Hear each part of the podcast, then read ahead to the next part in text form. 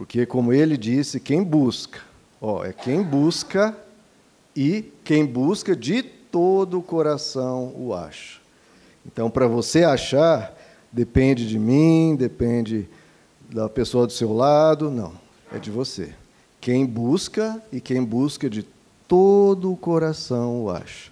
Abra o seu coração para ele nessa manhã. Queridos, vamos abrir nossas Bíblias do Evangelho de Mateus.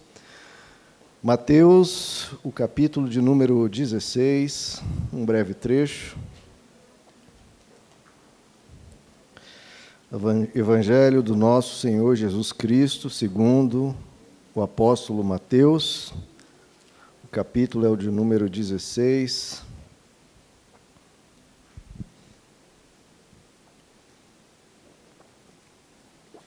Mateus 16, Vamos a ler a partir do verso 13, queridos.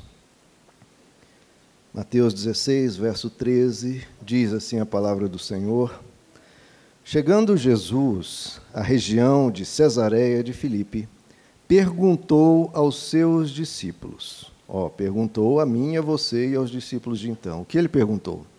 Quem os outros dizem que o filho do homem é? Eles responderam: Alguns dizem que é João Batista, outros Elias e ainda outros Jeremias ou um dos profetas. E agora? E vocês? Olha o que ele vai nos perguntar. E vocês? perguntou ele. Quem vocês dizem que eu sou? Simão Pedro respondeu: Tu és o Cristo, o Filho do Deus vivo. Vamos orar, queridos.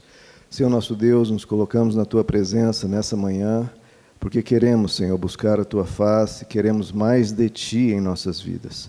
Nós temos nossas vidas, os nossos afazeres, mas acima de tudo precisamos do Senhor, Pai, para conduzir a nossa vida, para nos dar sabedoria, para alegrar o nosso coração, para nos perdoar, nos fortalecer. Enche-nos, Senhor, da tua presença. Abençoe cada vida aqui, Senhor, cada família, e nos nutre, Senhor, pelo teu Santo Espírito, com tudo que carecemos na tua graça e na tua bondade. Te pedimos, Senhor, em nome de Jesus. Amém.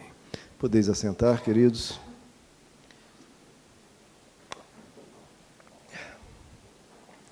Irmãos, esse texto aqui eu quero que seja, como todos, né?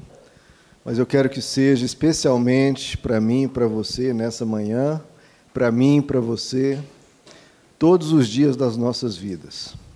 Porque essa pergunta, queridos, que Jesus fez, veja que é uma pergunta que não foi bolada por mim, ou por algum livro de teologia, ou algum sábio de alguma época. Não, essa pergunta aqui que foi feita foi criada, foi formulada, foi colocada aos seus discípulos por Jesus, e eu creio que ele coloca a mesma pergunta para cada um dos seus discípulos, e não para cada um dos seus discípulos, mas para todo ser humano na face da terra. E que pergunta é essa? Quem vocês dizem que eu sou? Então Jesus está perguntando nessa manhã para você: quem você diz que eu sou? E essa é a pergunta mais importante de nossas vidas, né, queridos? Essa é a pergunta mais importante. Quem você, você, diz que Jesus é? E ele que está perguntando isso. Quem vocês dizem que eu sou? Atenção, importante distinguir aqui. A pergunta não é quem Jesus é. Essa não é a pergunta. Porque ele sabe quem ele é.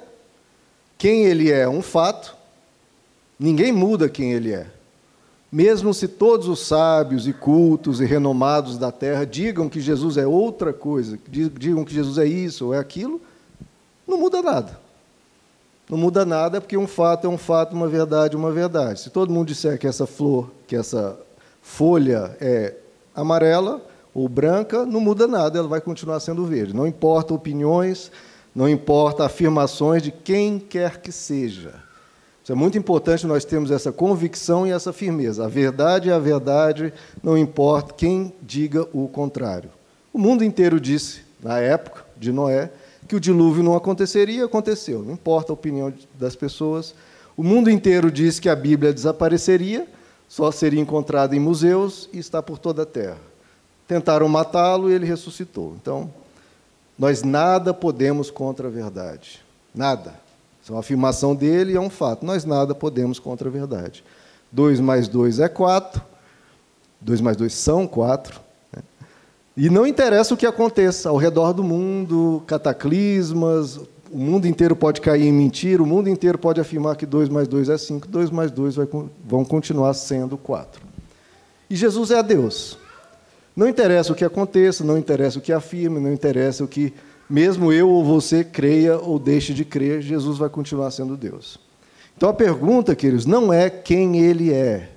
A pergunta é quem você, você diz que ele é. Ou seja, quem você enxerga, como você enxerga Jesus, como você o trata, como você o vive, como você o recebe, como você o enxerga, como você o recebe, como você o tem.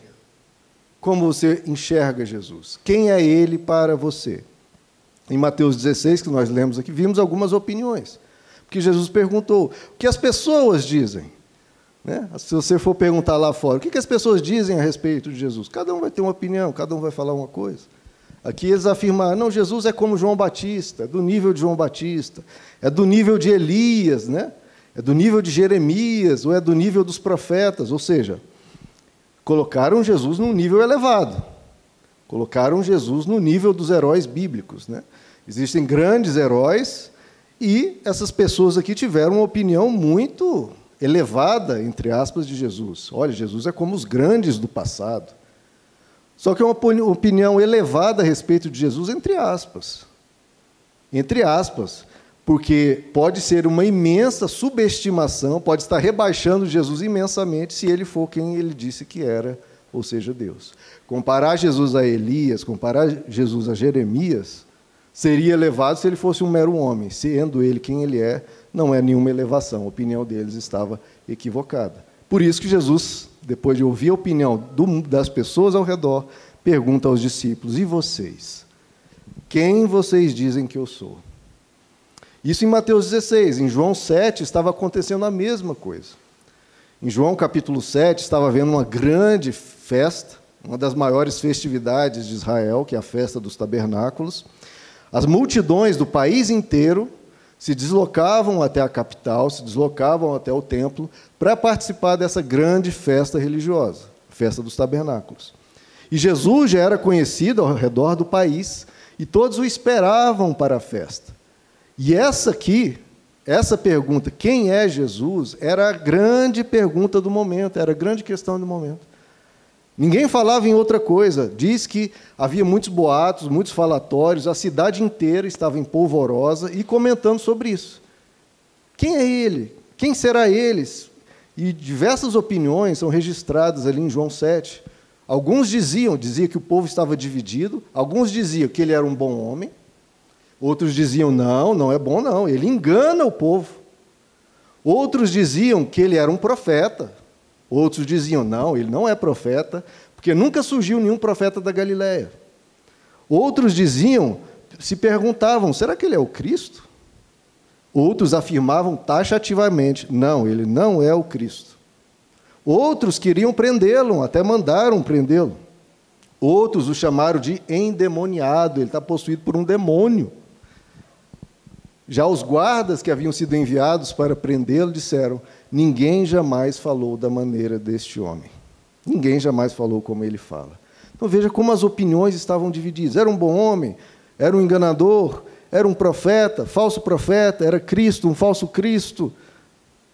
Era um endemoniado? Quem é, quem é esse Jesus? Quem ele é? Especialmente quem ele é para nós.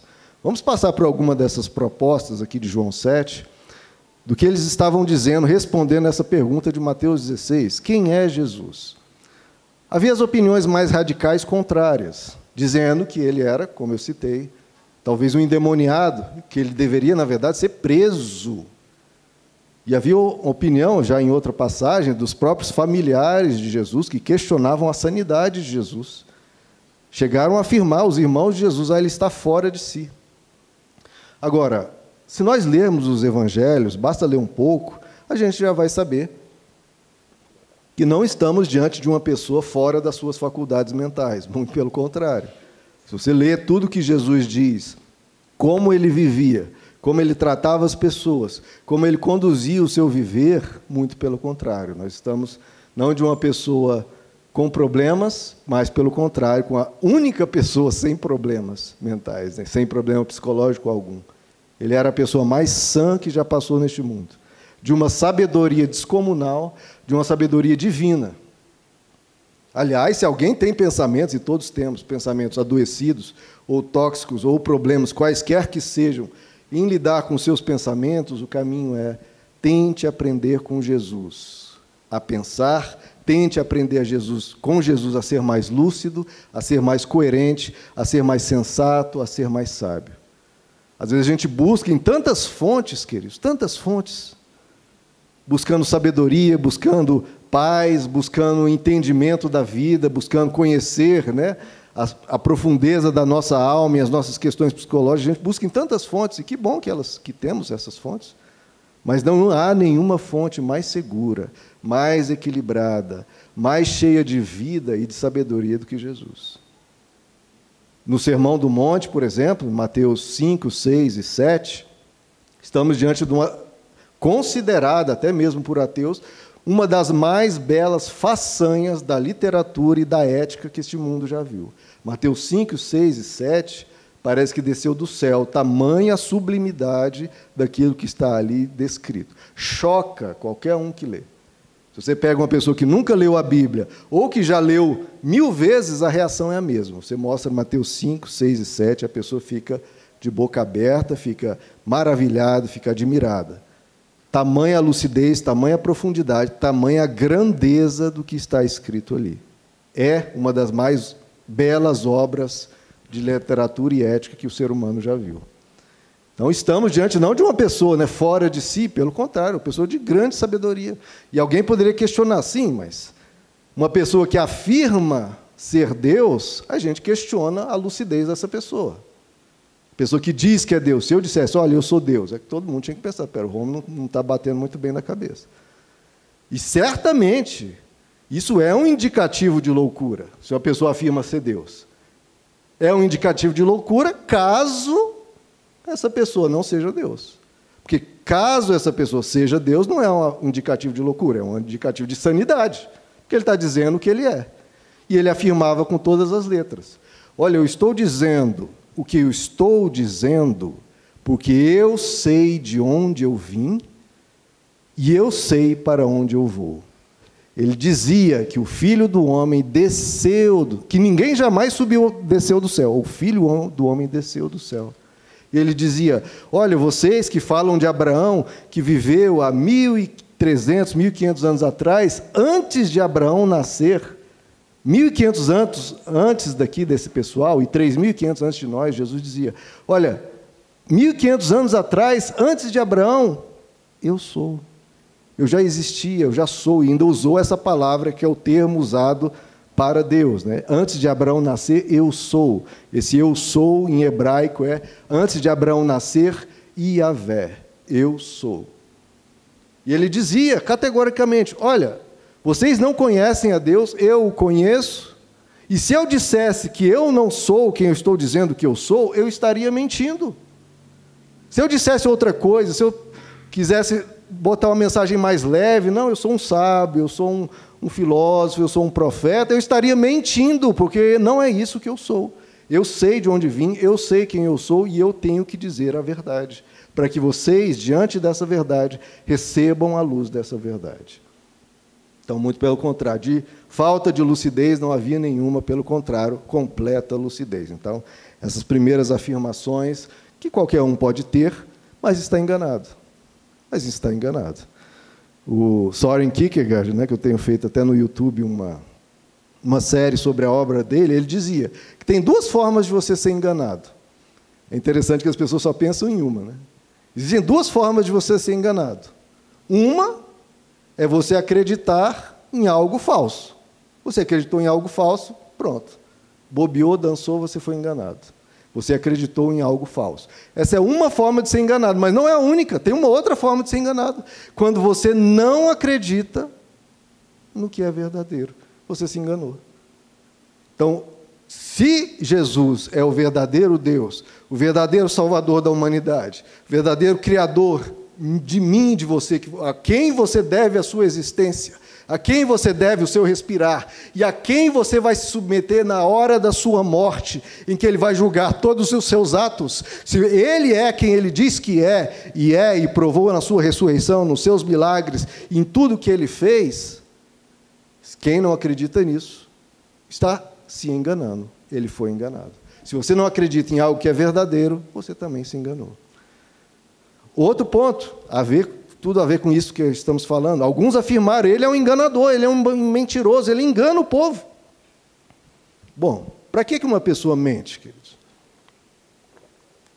Na, na política, mente muitas vezes para angariar votos, para conquistar poder, para ludibriar. As pessoas geralmente mentem com o objetivo de alguma espécie de benefício. Eu vou falar essa em verdade para ganhar algo, para obter algo.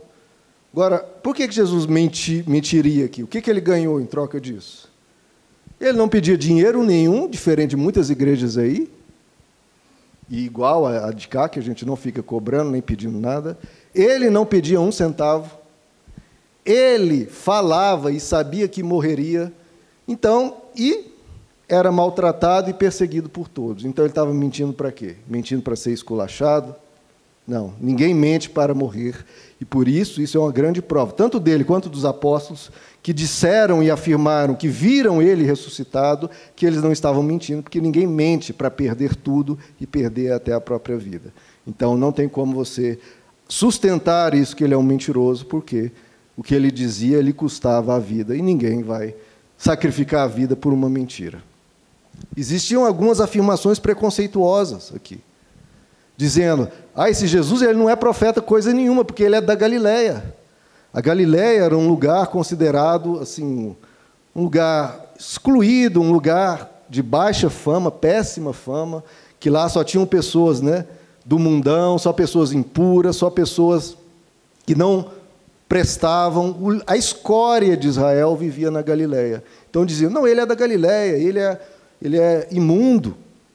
Então havia uma, uma afirmação preconceituosa, como se Jesus tivesse vindo ou do, fosse um caipira ou fosse uma pessoa de uma nação que não, não, não seja muito que seja menosprezada. Uma afirmação preconceituosa. Então a gente tem que ter e, e olha, eu já ouvi isso, eu achei isso muito interessante. A que ponto que às vezes as pessoas chegam, né? Claro que isso tem uma sustentação histórica por causa disso, mas eu já ouvi as pessoas afirmando: não, esse Jesus é o Deus dos brancos. Porque, claro, muitos houve na história da humanidade muito massacre para com os negros, mas afirmaram isso: Jesus é Deus dos brancos. Não, Jesus é, ele é do Oriente Médio. Ele provavelmente era, tinha mais a ver com a raça negra, com a coloração negra, do que com o branco. Mas com certeza ele era mais uma mistura, igual a pele das pessoas do Oriente Médio. Santo Agostinho, um dos maiores cristão, cristãos da história, né, que viveu ali no século IV, ele era africano. Então, em Deus não há essa acepção de pessoas, como a Bíblia insistentemente diz. Deus não faz acepção de pessoas. Em Cristo Jesus não há diferença entre homem, mulher, escravo, livre, entre judeu, entre gentio, entre bárbaro, entre cita. Não. Deus não é preconceituoso, nós, quem vive, vive um coração segundo Deus, não pode ser discriminatório, não pode ser preconceituoso contra raça nenhuma, contra o tipo humano nenhum, porque a única raça que existe é raça humana. E todos que vieram, vieram do coração e criados por Deus. Agora, um outro Jesus aqui que havia era o Jesus fake, né, queridos? Um Jesus fake. Olha só que interessante afirmar esse Jesus, ele não pode ser o Cristo prometido por todas as escrituras. Por quê? Porque ele não é de Belém. Jesus não é, a Bíblia afirma que o verdadeiro Messias deveria vir de, de Belém. Por isso ele não é o Messias. Faz sentido isso, queridos? Jesus era ou não era de Belém? Era. Só que estavam afirmando, ele não é o Cristo porque ele não é o de Belém. Veja que houve um engano aí. Ele nasceu em Belém, só que logo ele foi para Nazaré, na Galiléia, e cresceu em Nazaré. Por isso chamavam Jesus de Jesus de Nazaré, o Jesus o Nazareno. Então todo mundo pensava, não, ele não pode ser o Messias porque ele é de Nazaré. E a Bíblia prometia, previa e profetizava que o Messias deveria vir de Belém. O que, que aconteceu aqui, queridos? uma falsa informação, uma fake news. Né? As pessoas, em vez de conferir os dados corretamente, ficaram nos boatos, ficaram em dados parciais, que são os dados perigosos, né? porque os dados parciais contêm uma parte da verdade.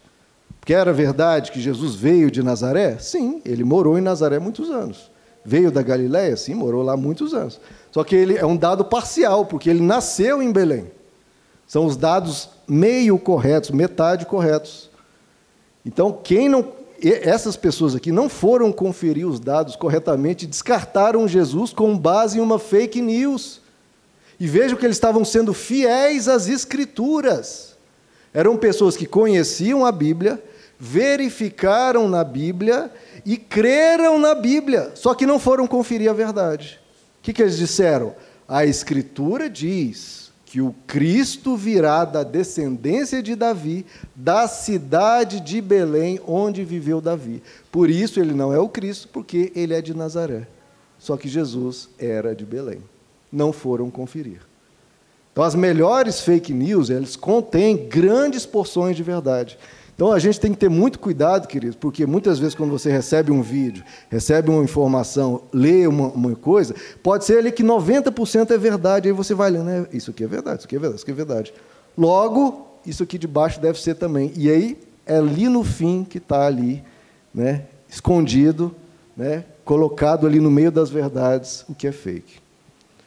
Então, tenha cuidado com fake news, porque olha só, nesse caso aqui, as pessoas perderam a chance de conhecer o Deus em vida por causa de uma fake news. E quantas vezes a gente pode estar sendo prejudicado e prejudicando a outros se nós disseminarmos fake news? Agora, o mais interessante é que todo mundo acha que as pessoas ao redor seguem fake news, só que ninguém acha que é ela. Eu acho, que é, eu acho isso muito interessante, igual todo mundo diz, né? Ah, todo mundo é invejoso. Só que você não encontra ninguém que diga, eu sou invejoso. Mas como todo mundo é, se ninguém diz que é? Então, a mesma coisa. Por que, que tem tanta fake news? Porque tem pessoas disseminando, só que ninguém diz que ela dissemina. E como é que você sabe que você não, não lê e não divulga fake news? Você, não pensa em outra pessoa, pensa em você. Como você sabe, identifica que não está lendo e divulgando fake news? Se você não sabe responder essa pergunta, primeiro, provavelmente você já está disseminando e lendo fake news. Você precisa saber a resposta dessa pergunta. Como você sabe que não está lendo ou divulgando uma fake news? Ah, eu li na internet, eu, eu assisti num vídeo. Não, ler na internet, assistir no vídeo é onde tem fake news. Não adianta nada você estar tá lendo, mesmo em, em lugares de grande circulação. Como você sabe? É você verificando na fonte. Na fonte, senão você vai ser enganado. Porque é sempre assim. É uma reportagem sobre algo que está dito em tal lugar. Então, você está lendo de uma terceira mão que pode ter manipulado os dados, que é o caso aqui. As pessoas ouviram falar que Jesus era de Nazaré, logo ele não é o Messias. Então, ouve falar e não verificaram na fonte. Alguém foi lá nos irmãos, ou na mãe de Jesus, ou no próprio Jesus e perguntar: Jesus, você nasceu em Nazaré? Não, eu nasci em Belém. Pronto, estava resolvido. Então, ou você verifica na fonte o que está sendo divulgado, ou então não divulgue. Não fale, não afirme. Isso é coisa que eu faço, tá, irmão? Não estou falando algo que. Não, quando alguém me manda alguma coisa e eu tenho paciência, geralmente não tenho. Mas eu vou lá na fonte, eu vou ver onde está escrito. Se não tem essa informação, eu nem dou atenção. Agora, outro Jesus fake, né, queridos? Que agora estamos falando de fake news, fiz esse parente sobre fake news para nós termos esse cuidado, porque a gente vê que pessoas que perderam a chance de se encontrar Jesus por causa de fake news e a gente perde a chance de encontrar a verdade sobre vários assuntos por fake news. Agora, e sobre Jesus? Muitos não seguem Jesus exatamente por esse motivo. Por um Jesus fake, por informações falsas a respeito de Jesus que estão sendo divulgadas por aí. Muitas pessoas não rejeitam o Jesus verdadeiro. Às vezes a gente fica escandalizado. Nossa, como é que tal pessoa não segue Jesus, não quer saber de Jesus? Queridos, muitas vezes essa pessoa não está rejeitando o Jesus verdadeiro, está rejeitando um Jesus falso, um Jesus fake, o Jesus que ela ouviu falar. O Jesus que é contrário às Escrituras. Eu, até, eu ouvi essa expressão, queridos, e essa geração vai pagar por isso. Saiba que essa geração vai pagar, se é que já não está pagando por tudo que está acontecendo. Porque surgiu, eu não sei se já aconteceu isso na história da humanidade, mas surgiu em nossa geração uma das maiores blasfêmias que eu já ouvi, que é as pessoas dizendo: ah, aquele ali segue o Jesus do mal. Olha o que nossa geração conseguiu criar, queridos. As pessoas do mundo falando: ah, aquele ali segue o Jesus do mal. Por quê? Porque pessoas que vêm, ou esses que se dizem cristãos, dizendo que perseguindo minorias, que quer morte de bandidos, com concepções, pessoas iradas, com ódio, com disseminação de, um, de uma postura agressiva, ao ponto das pessoas de fora falar, não, aquele lá é o cara do Jesus do mal, né? nem vou conversar com ele. E essa geração vai pagar por isso. Porque chamar, ser criado um tal de Jesus do mal por cristãos, eu acho difícil isso ficar impune. Acho difícil. Ao ponto que eu vi, de novo, não é fake news, não é que eu li em algum lugar, eu vi o vídeo, o vídeo de um pastor falando, e não um corte, porque também tem aquela coisa do corte, né? que tira de um contexto, pega só um corte, aí você acaba. Eu vi o vídeo de uma longa discussão, não era um corte, de um pastor renomado, um dos maiores aí, falando que se um, que um ladrão entrar na casa dele, ele vai pegar uma arma e não vai atirar na perna. Ele diz: Eu faço questão, eu não vou atirar, não vou mirar em perna, não vou atirar na cara do vagabundo. E aí, por que será que surge essa expressão Jesus do mal? Porque ouvem falando um absurdo desse. É um fake Jesus. E quem é que, ouvindo um pastor falando isso, ouvindo ele defender, teoricamente, com argumentos bíblicos sobre isso, quem é que vai querer esse Jesus? Eu seguir esse Jesus aí? A pessoa vai dizer, eu não. Eu, eu, eu que sou mais cheio de compaixão, sou mais misericordioso que esse aí, então não tenho o que aprender com Jesus. O Jesus que muitos aí que pedem, pedem que a pessoa dê todo o dinheiro, pede o carro da pessoa, esse Jesus fake, então a pessoa olha aquilo ali, gente, é isso aí que é Jesus? Eu não quero isso não. Então, ou Jesus entremeado em, em, assuntos políticos, de um lado ou de outro, todo mundo usando Jesus para defender uma bandeira política X ou Y. Igualzinho Jesus dos evangelhos aqui, que a gente vê ele discutindo quem deveria ficar, se era Herodes, se era Pôncio Pilatos, ele debatendo sobre isso o tempo todinho, falando sobre a, a, os entremeados políticos, quem os saduceus apoiavam, quem os fariseus apoiavam, quem os zelotes apoiavam, quem os sicários apoiavam, e Jesus dava a opinião dele, não, os sicários que estão errados, os zelotes estão certos, ou esses que estão certos, e Jesus argumentava biblicamente para dizer qual era o político que estava certo. A gente vê isso nas escrituras, Escrituras, e é por isso que as pessoas usam Jesus, porque é igualzinho Jesus das Escrituras. E querem usar Jesus e usam, distorcem Jesus para fazer o que querem. Não, Jesus é, é, segundo esse político que é de Jesus, porque ele fala uma ou outra coisa de acordo com Jesus, e as outras centenas que é diferente, a gente não menciona. Não usem Jesus para defender bandeira política alguma. Porque isso na história cristã já foi feito inúmeras vezes e sempre deu errado. E essa geração também vai pagar por isso. Porque sempre deu errado. Ah, é a primeira vez que vai dar certo? Não, é de novo vai dar errado. De novo vai dar errado. Casos de pessoas sendo perseguidas dentro de uma igreja porque têm uma posição política diferente e são quase que excluídas, são quase que discriminadas dentro de uma igreja por causa de questões políticas. Isso é um absurdo, isso é um fake Jesus. Jesus, ele pregava o reino de Deus. Pregava a vitória sobre Satanás, pregava o arrependimento, pregava a conversão, pregava que nós devemos ser pessoas melhores, com cidadania e com ação política, mas não usando as Escrituras ou Deus para argumentar uma bandeira. Defenda causas, não defenda pessoas, defenda causas. E aí a causa aqui, essa causa que eu defendo, se o político A e o político B são opostos, vierem para essa causa, que bom. Se o político que você não gosta, que você tem direito de ter as suas apoiar essa causa, agradeça e use, e faça o bem. Defenda causas, defenda ideias, defenda princípios.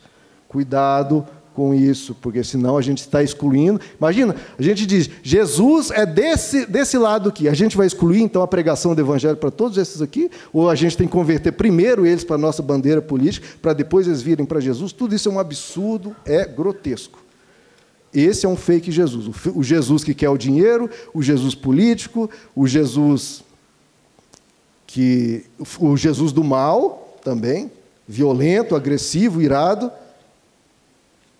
Nenhum desses Jesus a gente encontra nas escrituras, nenhum deles, e que bom que a gente o Jesus verdadeiro está à disposição de quem o queira. Existe também essa outra concepção que falaram, alguns diziam, ele é um bom homem.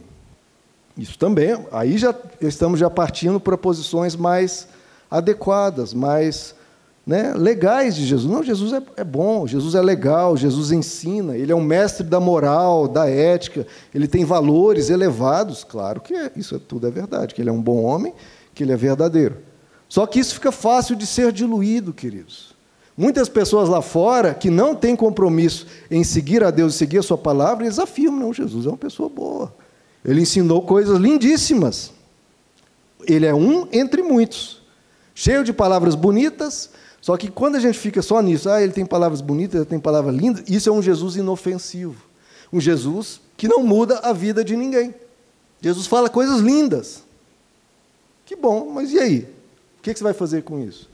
Igual os guardas aqui acharam um lindo o discurso de Jesus, foram prender, tinham ordem para prender Jesus e voltaram sem prendê-lo, dizendo: Ninguém jamais falou como esse homem fala. E o que, que isso mudou na vida dos guardas? Até onde sabemos, nada.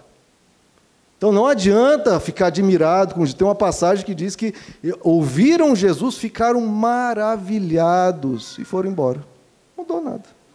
Se as pessoas virem à igreja e ficarem maravilhados com essa pregação, outras pregações, e acharem lindo a exposição, acharem conceitos belíssimos, princípios belíssimos, mas não mudar de vida, não adianta. Não é esse o Jesus da palavra de Deus. Ele não é para ser apenas um bom mestre para você. Não é isso, não é isso que Jesus quis ser para você. Então é a pergunta: quem é Jesus para você? Ah, ele é alguém com quem eu aprendo coisas lindas. Não é para ser isso. Ah, eu concordo com tudo que Jesus diz, palmas para ele, e fica sem mudar. Você trata Jesus assim? Então não pode ser assim. C.S. Lewis tem um, um argumento dele bem famoso, em alguns textos dele, que ele diz: Nós podemos observar que Jesus nunca foi tratado como, por aqueles que o conheceram como um, mestre, um mero mestre de moral. Ele não produziu esse efeito nas pessoas que realmente o conheceram. Ele causou um de três efeitos: ou causou ódio nas pessoas que realmente entenderam o que ele estava falando, ou terror, ou adoração. Não tem como uma pessoa conhecer Jesus de perto, conhecendo mesmo o que ele afirmou, ter uma aprovação moderada, achar ele só um cara bonzinho, um bom mestre. Tem uma afirmação famosa dele lá no, no livro Cristianismo Puro e Simples, que é um clássico, que ele expõe o trilema, né? Ou Jesus é mentiroso, ou é louco, ou ele é Deus. Não existe outra hipótese. Ou ele é louco, ou é mentiroso, ou é Deus. Porque o que ele afirmou, se ele afirma ser Deus, primeiro, ou ele é mentiroso, que já até mostramos que não dá para ser, ou ele é louco, que também não dá, ou ele é o que ele diz que é, que é Deus. E aí ele combate, o C.S. Combate essa ideia de que Jesus é um bom mestre. Ele diz assim: ninguém venha com essa paternal condescendência dizer que ele não passava de um grande mestre humano. Ele não nos deixou essa opção e nem quis deixá-la. Parece-me óbvio que ele não era lunático, nenhum demônio, consequentemente, por mais estranho, assustador e inacreditável que possa parecer, eu tenho que aceitar a ideia de que ele era e é Deus. Certa vez fizeram uma pergunta para Jesus, lá em Marcos 10, uma pessoa chegou para Jesus e disse: Bom mestre, o que eu farei para herdar a vida eterna? Aí Jesus responde: Por que, que você me chama bom? Me diga, por que, que você me chama bom? Ninguém é bom, a não ser um, que é Deus. As pessoas às vezes ficam preocupadas com esse texto, né? Mas quer dizer que Jesus está dizendo que ele não é Deus? Não, ele não disse isso hora nenhuma. Abri já. Ele está dizendo que, por que, que você me chama bom? Ou você concluiu que eu sou Deus, e aí você me chama bom, ou então, por favor, não me chame de bom, porque o que eu estou dizendo, uma pessoa boa não diz. Que é, eu sou Deus, eu vim salvar vocês, eu existo desde toda a eternidade, eu sou o caminho, a verdade e a vida, eu sou a palavra encarnada. Então, ou você me chama bom porque eu sou Deus, ou então, não. Agora, existe uma outra opção ainda mais elevada, né? Existe o Jesus, ah, Jesus é um bom mestre. Existe uma posição mais elevada que muitos hoje atendem e seguem, que é a quê? Dizer, não, Jesus é um profeta. Ele é um grande profeta. E muitos vivem isso, podem não afirmar, podem até dizer, não, eu creio que Jesus é Deus, que Jesus é o Messias, que Jesus é o Cristo. Mas muitas pessoas vivem o Jesus profeta e apenas profeta, que é o quê? Eu sigo Jesus para receber o meu milagre. E é isso que eu quero. Eu sirvo, eu vou à igreja, eu sirvo a Deus, eu oro, por quê? Porque eu quero o meu milagre, porque eu quero que a minha vida seja protegida, eu quero que Deus guarde a minha família, eu quero receber eh, socorro quando eu estiver em dificuldades. Então é só o Jesus profeta. Só o busca quando está na pior ou então por proteção. Eu só oro quando estiver ruim, eu só falo com ele quando eu preciso de uma resposta, eu só vou na igreja quando, ah, me deu vontade, né? Porque o profeta é assim, você busca onde te der vontade. Não é Deus. Porque diante de Deus, né, não apenas você o busca sempre, por, por ser quem Ele é, como você está diante dele sempre. Porque Ele é onipresente. Agora o profeta não, ah, hoje deu vontade, eu vou na igreja. Hoje deu vontade, então eu vou fazer uma, uma boa ação. Jesus, depois da multiplicação dos pães, lá em João 6, ele dá uma, uma, uma paulada, literalmente, nas pessoas que o buscavam, porque ele multiplicou os pães, alimentou uma multidão e todo mundo ficou maravilhado. Olha que, que maravilha! Ele consegue distribuir pães, ele consegue gerar pães do nada. Pronto, resolvi todos os problemas. Agora a gente tem milagres à vontade, Deus vai, vai nos sustentar, Deus vai fazer tudo. E aí Jesus responde lá em João 6: A verdade é vocês estão me procurando porque comeram os pães e ficaram satisfeitos. Não trabalhem pela comida que se estraga, trabalhem pela comida que permanece para a vida eterna. Então Jesus pergunta-nos quais os nossos interesses. Quem Jesus é para você? Ele é o profeta em quem você vai buscar o seu alimento, a sua carreira, a sua prosperidade, o seu casamento, ou você busca Ele, também por isso, claro que Ele nos abençoa, mas principalmente pela comida que permanece pela vida eterna. Eu busco a Deus porque eu creio nele, eu quero Ele, eu quero vida eterna, eu sei quem Ele é, Ele é o dono do meu coração e eu vou viver com Ele por toda a eternidade. É esse que os adoradores que Deus busca. Porque senão Jesus vai dizer: vocês estão me procurando, mas é porque vocês querem só receber coisas de mim, por interesse. Jesus deu uma mensagem tão dura lá em João capítulo 6, que é um dos capítulos mais longos né, do, do Novo Testamento, que tem um discurso longo de Jesus, uma das mensagens mais duras que Jesus dá, porque ele viu nas pessoas pessoas interesseiras. E há pessoas que tratam Deus dessa forma utilitária, só como um instrumento. A gente tem que ter muito cuidado com isso, queridos. Porque Deus não vai se submeter a isso, e não é isso o verdadeiro coração que Deus quer. Deus não é um gênio da lâmpada aqui. Ah, vou pegar a lâmpada aqui, esfregar a lâmpada de Aladim. Agora você tem direito a três pedidos. Queridos, a quantidade de pessoas que tratam Deus assim é uma enormidade. É uma enormidade. Então a gente está falando aqui, não é de, de teorias.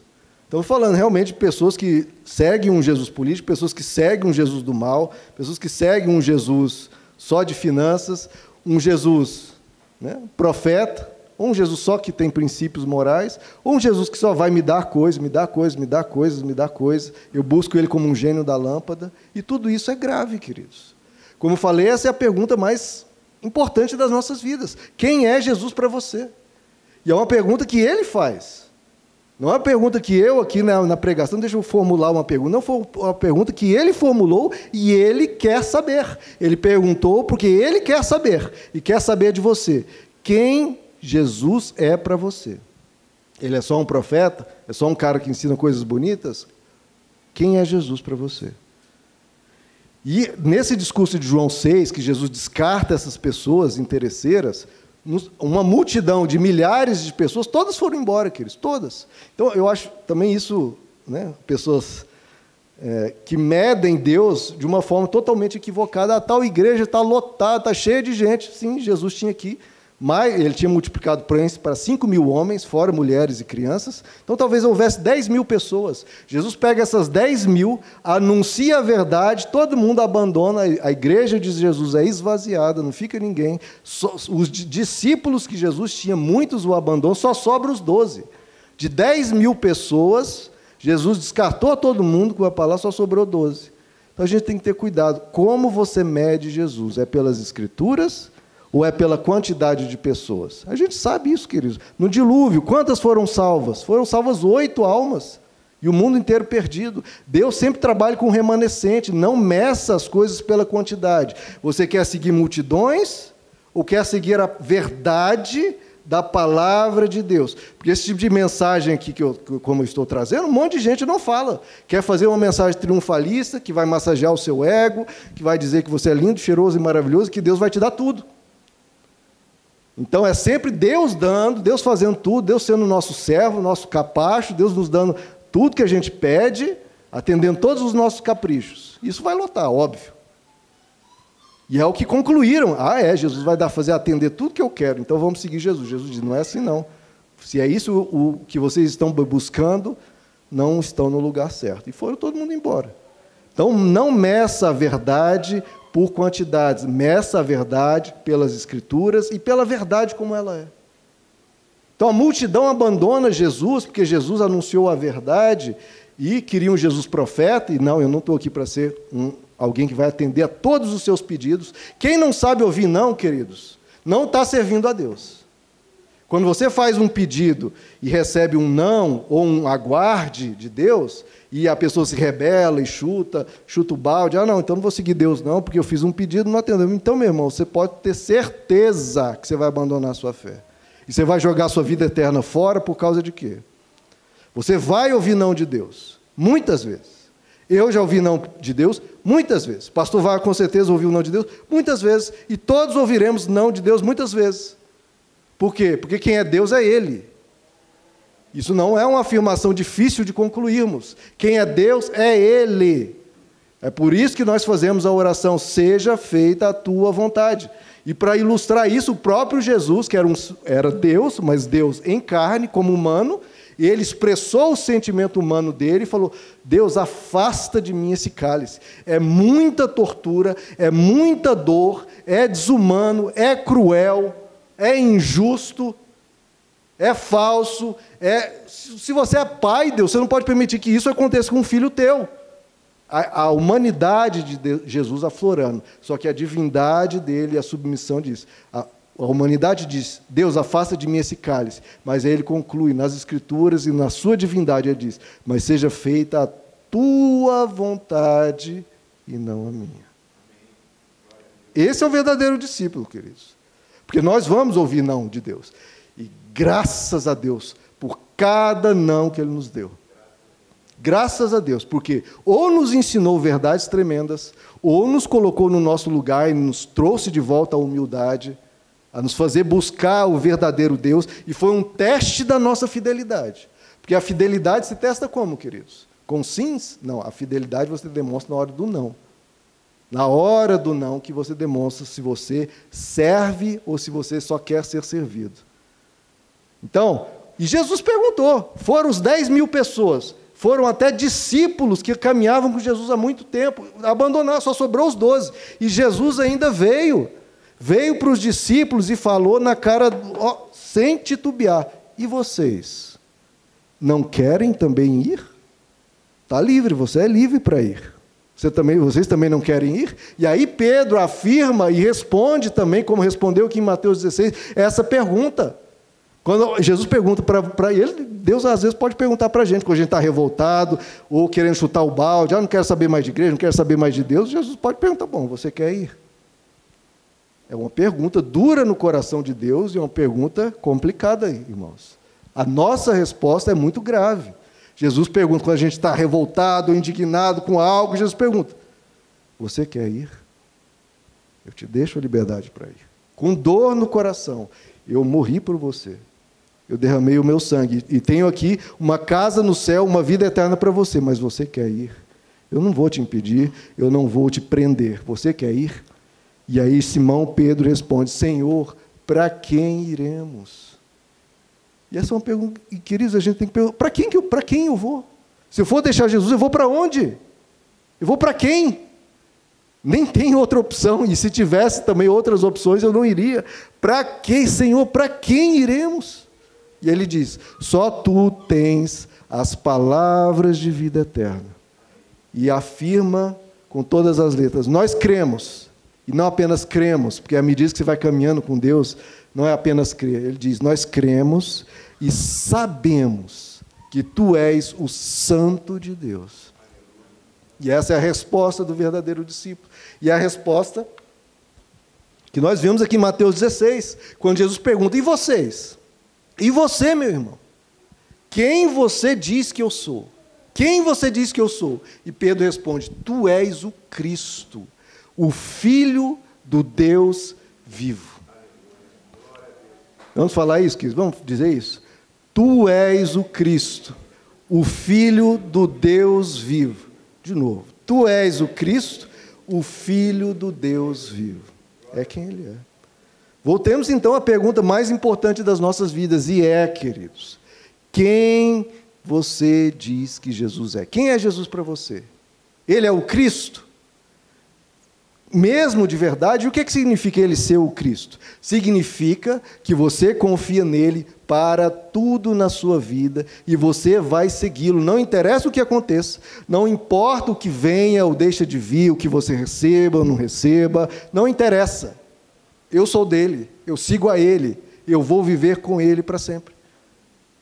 Como eu já falei aqui, eu perdi meu pai tragicamente há três anos atrás e algumas pessoas pensaram, eu vi assim no olhar de um ou outro, será que o pastor Romo vai titubear, vai abandonar o ministério? Irmão, não muda nada. A dor é gigante. É claro que sofro barbaridade, mas não muda quem Deus é, porque eu vou segui-lo, não interessa o que aconteça, porque Ele é quem Ele é e as promessas dele de eternidade vão se cumprir. E eu sigo a Ele, não pela comida que perece, não por esta vida, mas eu sigo Ele pela comida que gera para a vida eterna e por causa dele. Ele é a maior riqueza das nossas vidas ou não é? Se é, eu não abandono a maior riqueza da minha vida, porque tive perdas em outras áreas.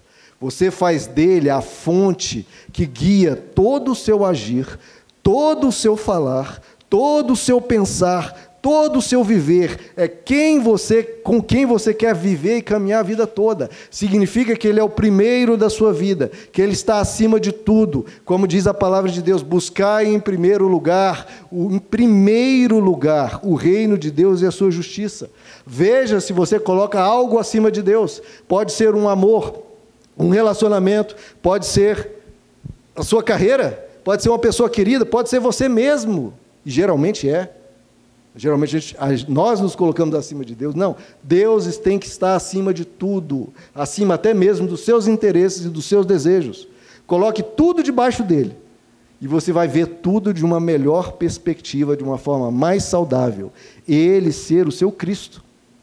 E nós orarmos, venha a nós o teu reino. Eu quero que Jesus reine sobre a minha vida. Jesus reina sobre mim, me conduza, me guie, me transforme, faça o que for da tua vontade. Antigamente, quando no início da minha caminhada cristã, tinha muito essa expressão, essa metáfora. Deus pega, me pega como um barro nas mãos do oleiro, né? E se eu sou um vaso que estou um pouco deformado, me quebra e me faz de novo. O oleiro, quando ele está naquela roda que fica girando, ele fica ali né, moldando o barro, e às vezes não fica muito bom, ele desmancha e faz de novo. Senhor, pega a minha vida como esse barro e faz de mim a tua vontade, seja feita a tua vontade.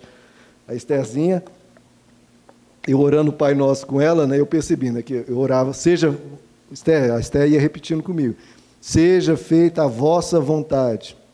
E aí eu vi ela, em vez de falar vossa, ela falava nossa. Né? Seja feita a nossa vontade. Que é a expressão vossa, né? não, é, não é conhecida para criança pequena. Seja feita a, a, nossa vontade. Eu falei, não, Esther, vamos orar. Seja feita a tua vontade, que fica mais claro. Então nós aprendemos a não falar como ali estava esse erro, né? seja feita a nossa vontade, não, seja feita a tua vontade, Senhor. E a gente tem noção do que está pedindo, querido? A gente está pedindo pelo Cristo não pelo profeta. Porque quem busca o profeta vai até Deus e fala: Senhor, seja feita a minha vontade. Eu determino, eu profetizo. Agora, quando a gente vai até o Cristo, a gente fala, seja feita a tua vontade. A gente diz que ele cresça e eu diminua. Então a gente tem que ter um cuidado dessas pregações que alimentam tanta autoestima. É, é bom a gente receber de vez em quando um, um suporte, uma energia, um estímulo, um incentivo importantíssimo. Só que tem que ter cuidado, porque senão a gente começa a crescer demais e Jesus fica abaixo. Não é que ele cresça e muitas vezes é o meu ego que tem que diminuir. Eu tenho que começar a ter tantos, tantos querer tantos mimos, tantos caprichos, eu quero tudo que eu quero seja atendido, eu não posso sofrer nada. Não, é que ele cresça e eu diminua. É o foco é Cristo crescer em mim. Eu quero glorificar a Deus com a minha vida. Eu quero honrá-lo, eu quero fazer o bem neste mundo, eu quero fazer diferença nesse mundo. Como o apóstolo Paulo diz em Gálatas 2: Já não sou eu quem vive, mas Cristo vive em mim. E a vida que agora eu vivo no corpo, vivo pela fé no Filho de Deus que me amou e se entregou por mim. Essa é a fé do Evangelho, queridos. Tem coisa mais linda que isso? Ele passa a ser minha alegria, minha fonte de justiça, o meu Salvador, ele passa a ser a fonte de tudo, a minha referência máxima. Tendo Jesus como pedra angular, eu vou crescendo, crescendo, crescendo. Queridos, esse compromisso que de ter Jesus como Cristo, é eu que sirvo a Ele. Eu não venho à igreja para receber, eu venho à igreja para adorar.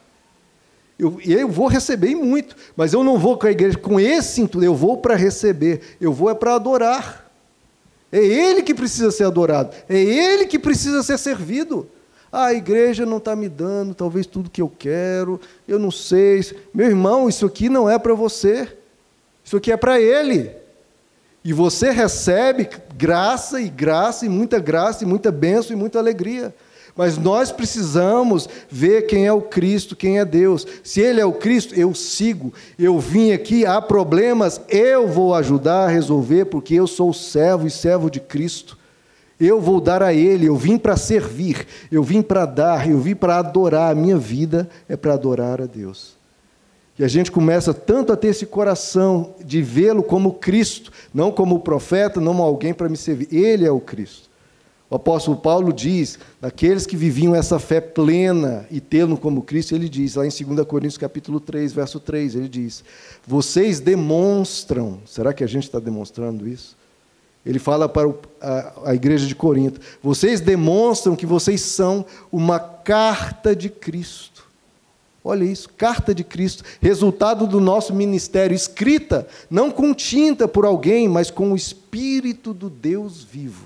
Não em tábuas de pedra, mas em tábuas de coração humano. Será que você é uma carta de Cristo? Em que o seu coração está tão aberto, está tão buscando a Deus, que o Espírito de Deus escreve no seu coração o Espírito de Deus, o Espírito do Deus vivo, escreve no seu coração coisas lindas. E o que é ser uma carta de Cristo? É o mundo olhar para você e conhecer a Cristo. Porque o que é uma carta? É uma carta que você exprime algo. Exprime o que? É uma carta de Cristo. Cristo envia essa carta, envia você ao mundo, para que as pessoas possam conhecer Cristo lendo a sua vida. E a gente adota esse Jesus do bem, não Jesus do mal, que as pessoas ficam escandalizadas, mas gente se torna a carta que expressa o Cristo do Evangelho e as pessoas ficam desejosas, porque vem uma transformação, vem uma nova vida, vem que uma pessoa diferente está presente, uma pessoa mais caridosa e não mais agressiva, mais bondosa, mais amorosa, mais gentil, uma pessoa diferente, nós não podemos e não temos o direito de ser iguais às pessoas que não recebem a palavra, irmãos. Se você recebe a palavra de Deus e segue a Deus, elegendo Ele como Cristo da sua vida, você tem que mudar, tem que ser diferente e tem que ser uma carta de Cristo ao mundo, escrita pelo dedo do Deus vivo, não na sua parede, não no seu boné, não na sua camiseta, mas no seu coração você ser transformado. E você dizer, como a palavra de Deus propõe, Cristo que é a nossa vida, Ele tem que ser a nossa vida. Vamos ficar de pé, queridos?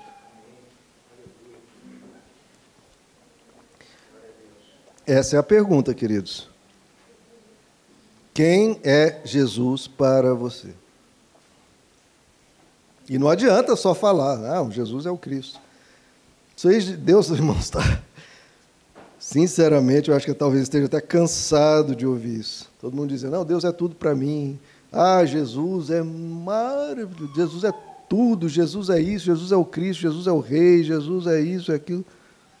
E na vida mesmo, na hora de viver Jesus, aí aparece um outro Jesus, um outro, e não o Cristo, não o que reina, não a quem a gente segue, serve para sempre, não interessa nada, não interessa nada, é Ele, o, a razão do meu viver, o alvo do meu amor, que está acima de tudo, e é o desejo da minha alma, é Ele.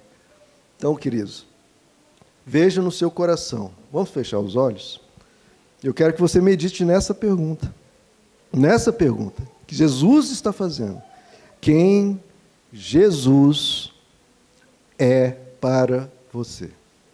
Quem Jesus é para você? É um camarada, um sujeito legal, um sujeito né, que está te ajudando nas suas concepções políticas, ou um sujeito né, que vai te dar tudo, realizar todos os seus sonhos, todos, todos, todos.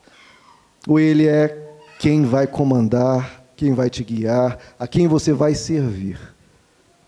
Que você vai receber muita coisa, mas não segue por receber, segue por quem ele é. Quem é Jesus para você? Eu quero te dar um minutinho para orar. Peço até que quem desejar fique de joelhos e fale. Fale o que você quer dizer para ele, porque ele, ele quer te ouvir. Ninguém vai te ouvir, é, é você e ele e fale o seu compromisso com Ele. Fale o que você quer que Ele produza na sua alma. Se você precisa de mudança, o que você quer que Ele faça na sua vida. Fale com Ele. Fale se é o desejo do seu coração que Ele reine. Fale que se é desejo do seu coração que Ele reine sobre você. Fale que seja feita a vontade dEle, sabendo o que isso implica. Que se você ora para que seja feita a vontade dEle, ele pode vir a fazer a vontade dele, que pode ser muito, mas muito, mas muito diferente da sua. E não reclame, porque se você orar pela vontade dele, é a dele. E não, muitas vezes, a sua. Vamos orar, queridos?